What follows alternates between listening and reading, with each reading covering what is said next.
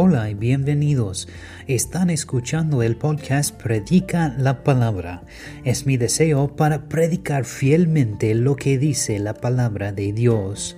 Oro para que este mensaje te ayude a servir mejor a Dios y conocerlo más profundo. Ahora vamos a estudiar la palabra de Dios juntos.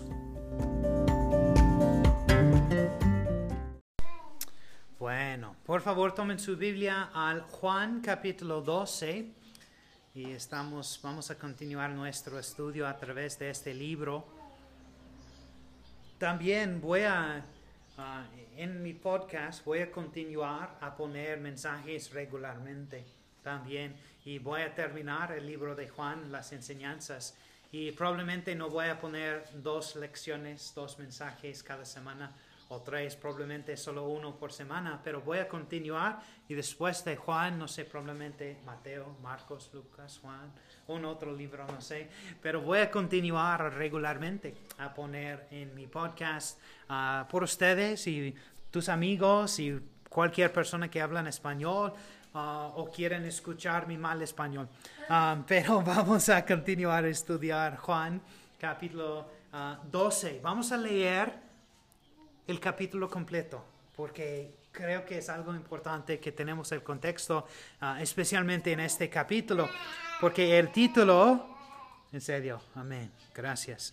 Ah, el título de este mensaje es Las últimas palabras de Jesús. No son las últimas, últimas, pero son unas de las últimas palabras o enseñanzas, si quieren, ah, de Jesús. Entonces, Juan capítulo 12 Dice, seis días antes de la Pascua vino Jesús a, Betania, donde estaba Lázaro, que el que había estado muerto, ya a quien había resucitado de los muertos.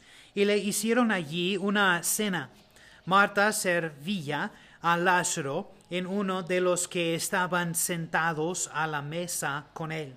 Entonces María tomó un ah, libra de perfume de nadro puro, de mucho precio, y ungió los pies de Jesús, y los enjugó con sus cabellos. Y la casa se llenó de olor del perfume. Y dijo uno de sus discípulos, Judas Iscariot, Iscariote, hijo de Simón, a él que le había de entregar. ¿Por qué no fue este perfume ah, vendido por trescientos denarios y daño a los pobres?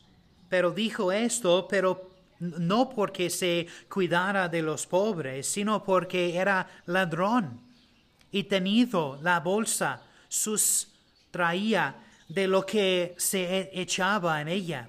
Entonces Jesús dijo, déjala para el día de mi sepultura ha guardado esto, porque los pobres siempre los tendréis con vosotros, mas a mí no siempre me tendréis. Gran multitud de los judíos supieron entonces que él estaba allí y vinieron, no solamente por causa de Jesús, sino también para ver a Lázaro, a quien había resucitado de los muertos. Pero los principales sacerdotes acordaron dar a muerte también a Lázaro, porque a causa de él muchos de los judíos se apartaban y creían en Jesús.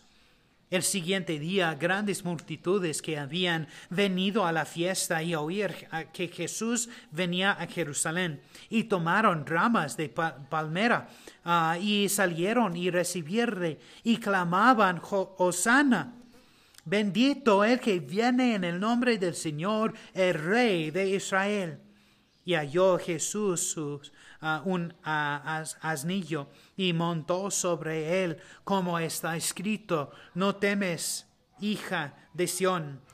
He aquí tu rey viene, montado sobre un pollino de, de asna. Estas cosas no las entendieron sus discípulos los principios pero cuando Jesús fue glorificado, entonces se acordaron de que estas cosas estaban escritas cerca de él y de que se las ah, habían hecho. Y dada testimonio a la gente que estaba con él cuando llamó a Lázaro del ah, sepulcro y le resucitó de los muertos, por lo cual también había venido la gente a recibirle, porque había oído que él había hecho esta señal. pero los fariseos dijeron entre sí, ya veis que no ah, consigues nada. Mirad, el mundo se va tras él. Había ciertos griegos entre los que habían sido a adorar en, en la fiesta. Estos pues se acercaron a Felipe, que era ah, de Bets, uh, ayúdame por favor, Bethsaida, de Galilea, y rogaron diciendo, Señor, quisiéramos ver a Jesús. Felipe fue y se lo dijo a Andrés. Entonces Andrés y Felipe se lo dijeron a Jesús. Jesús les respondió diciendo, ha llegado la hora para que el Hijo del Hombre sea glorificado. De cierto, de cierto os digo que, que si el grano de trigo no cae en la tierra y muere, queda solo, pero si muere, lleva mucho fruto. El que ama su vida la perderá, y el que aborrece su vida en este mundo para vida eterna la guardará. Si alguno me sirve, sígueme. Y donde yo estuviere, allí también estará mi servidor. Si a alguno me sirve, mi Padre le honrará. Ahora está turbada mi alma. ¿Y qué diré? Padre, salva, sálvame de esta hora. Mas para esto he llegado a esta hora. Padre, glorifica tu nombre. Entonces vino una voz del cielo. Lo he glorificado y lo glorificaré otra vez. Y la multitud que estaba allí ah, y había oído la voz decía que habían sido un ah, trueno. Otros decían, un ángel le ha hablado. Respondió Jesús y dijo, no ha venido esta voz por causa mía, sino por causa de vosotros. Ahora es el juicio de este mundo. Ahora el príncipe de este mundo será hecho, echado fuera. Y yo si fuera levantado de la tierra y todos atraerá, atraeré a mí mismo y decía esto dando a entender de qué muerte iba a morir, le respondió la gente. Nosotros hemos oído de la ley que Cristo permanece para siempre. ¿Cómo pues dices tú que es necesario que el Hijo del Hombre sea levantado? ¿Quién es, eh, es este Hijo del Hombre? Entonces Jesús les dijo, aún por un poco está la luz entre vosotros. Andad entre Ah, tanto que tenéis luz, para que no os sorprendan las tinieblas, porque el que anda en tinieblas no sabe a dónde va. Entre tanto que tenéis la luz, creed en la luz, para que seáis hijos de luz. Estas cosas habló fue y se fue, se ocultó de ellos. Pero a pesar de que había hecho tantas señales delante de ellos, no creían en él para que se cumpliese la palabra del profeta Isaías que dijo, Señor, ¿quién ha creído a nuestro anuncio? ¿Y a quién se revelado el brazo del Señor? Por esto no podían creer, porque también dijo Isaías, ah, cegó los ojos de ellos y endureció su corazón, para que no vean con los ojos y entiendan con el corazón y se conviertan y yo los sane. Isaías dijo esto ah, cuando vio su gloria y habló cerca de él. Con todo esto, una de las gobernantes mucho creyeron en él, pero a causa de los fariseos no lo confesaban para no ser expulsados de la sinagoga, porque amaba más la gloria de los hombres que la gloria de Dios.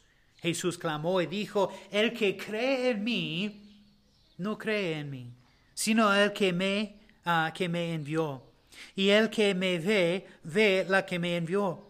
Yo la luz, enviado al mundo para que todo aquel que cree en mí no permanezca en tinieblas.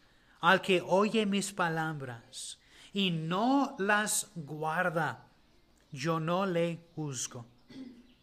Porque no he venido a juzgar al mundo, sino a salvar al mundo. El que me rechaza no recibe mis palabras. Tiene quien le juzgue. Juzgue la palabra que, ha, que he hablado. Ella le juzgará en el día postrero. Porque no, porque yo no he hablado por mi propia cuenta. El Padre que me envió, Él me dio mandamiento de lo que he de decir y de lo que he de hablar. Y sé que mandamiento es vida eterna. Así pues, lo que yo hablo, lo hablo como el Padre me lo ha dicho. Vamos a orar. Padre, te damos gracias por ese día. Gracias por esa otra oportunidad para reunirnos aquí con esa congregación. Por favor, Dios, bendícenos en esos momentos. Ayúdanos a enfocar en el mensaje que tiene para nosotros esta mañana. Gracias a Dios por su amor. Por favor, bendice este servicio. En el nombre de Jesús. Amén. En las últimas semanas de la vida de Jesús, Él vuelve su enfoque a la gente más cercana de Él. Y en Juan 12 visita una casa piadosa, piadosa de sus amigos, María, Marta y Lázaro. Y si Lázaro, es, es Lázaro, a quien Jesús resucitó, forman los muertos, ahora está en comunión con Cristo. Es como cuando una persona está cerca del fin de su vida, está en su cama de, muerto. ¿Qué, ¿Quién quieren? Su familia, en lo cerco de Él, ¿verdad? Es el mismo con Cristo. Cristo quiere los que están cercanos de Él, sus amigos íntimos cerca de Él. Ah, entonces, es el mismo con Cristo. Ah, pero Marta, aquí tenemos, Marta está sirviendo. Y como esperamos ah, de Marta, donde encuentras a Marta, está preparando una comida. Y esa es su don. Ah, y que son tantos santos maravillosos, ¿verdad? creo que más de las mujeres, pero está bien, perdón. Ah, y así, aquí está María ah, sentada a los pies, ah, a María sentando a los pies de Jesús. Como a menudo la encontramos, está aprendiendo. Y si queremos tener comunión con Dios, con Cristo, debemos conocerlo como Salvador y luego crecer en su gracia y en el conocimiento de Cristo, en nuestro entendimiento de las Escrituras. Es el lugar de la adoración. Esta es una imagen maravillosa de aquellos que son suyos. Pero María está en este lugar de adoración eh, cuando unge los pies de Jesús y los limpia con, el, con su pelo y la casa está llena de olor del uh, ungüento. Y este acto se reunió con varias respuestas. Judas revela su verdadera naturaleza y, su, y critica la extravagancia de María, diciendo que el dinero debería haberse dado a los pobres, pero realmente es él era un ladrón y quería robar el dinero, un porcentaje. Y Jesús, pero Jesús defendió ah, la acción de María, que reveló que entró en su muerte. Y ella sintió que Él iba a morir por los pecados del mundo. Y ella lo ungió para la muerte antes de tiempo y la maravillosa fragancia de este ah, ah, ah, incidente no solo llenó la habitación en ese momento, sino que está lleno del mundo. Qué cosa tan hermosa que hizo. y que contraste de luz y oscuridad entre ella y Judas, ¿verdad? María entró en la muerte de Cristo mientras los otros la perdieron por completo. Mientras Jesús visitaba con sus amigos, muchos buscadores de curiosidad salieron para ver a Lázaro. Los principales sacerdotes también conspiraron cómo matar a Lázaro. Al día siguiente que celebramos ah, con Domingo de Palma, el pueblo siguió a, a Jesús a Jerusalén, según la profecía del Antiguo Testamento. Jesús se ofrece públicamente como su rey, que por supuesto rechazaron. Sus discípulos no entendían el significado de lo que hacía, pero tenía sentido para ellos más tarde, después de su muerte y su resurrección. Este fue un breve momento de triunfo para Jesús justo antes de su muerte. Podía, ah, podría haber uh, odio a corona sin ir a la cruz. Pero entonces nunca podríamos haber sido salvados. Él tiene que ir a la cruz si Él es nuestro Salvador. En la multitud de aquel día estaban los griegos que vinieron a adorar en la fiesta en Jerusalén. Y ellos escucharon acerca de Jesús levantado a, un hombre de entre los muertos y querían conocerlo. Y Jesús dirigió su atención a la cruz. Jesús ahora está viviendo a la sombra, en la sombra de la cruz. Está consciente de la hora para la que ha salido de la eternidad. Su concepto de, de cruz era muy diferente al que tenía la, ah, la publicación romana y judía. Para ellos era un lugar de desgracia y vergüenza, una estafa. Vio donde murieron criminales era la, la soga de verdugo, la silla eléctrica o la ah, cámara de, de gas letal. Pero para Jesús, la cruz era un lugar donde Él nos podía redimir de la maldición de la ley. Por eso dice Filipenses, y hallándose en forma de, hombre, se humilló él mismo, haciendo, ah, haciéndose obediente hasta la muerte y muerte de la cruz. Y entonces en Hebreos dice, puestos los ojos en Jesús, el autor y consumador de la fe, quien por el gozo puesto delante de él, soportó la cruz, despreciando la vergüenza, y se ha sentado a la diestra del trono de Dios. La gloria de Dios es vista en esa cruz. Jesús fue glorificado cuando murió por ti y por mí, y cuando salió de esa tumba. La misericordia y el perdón se encuentran en esa cruz. Y es una cosa muy hermosa.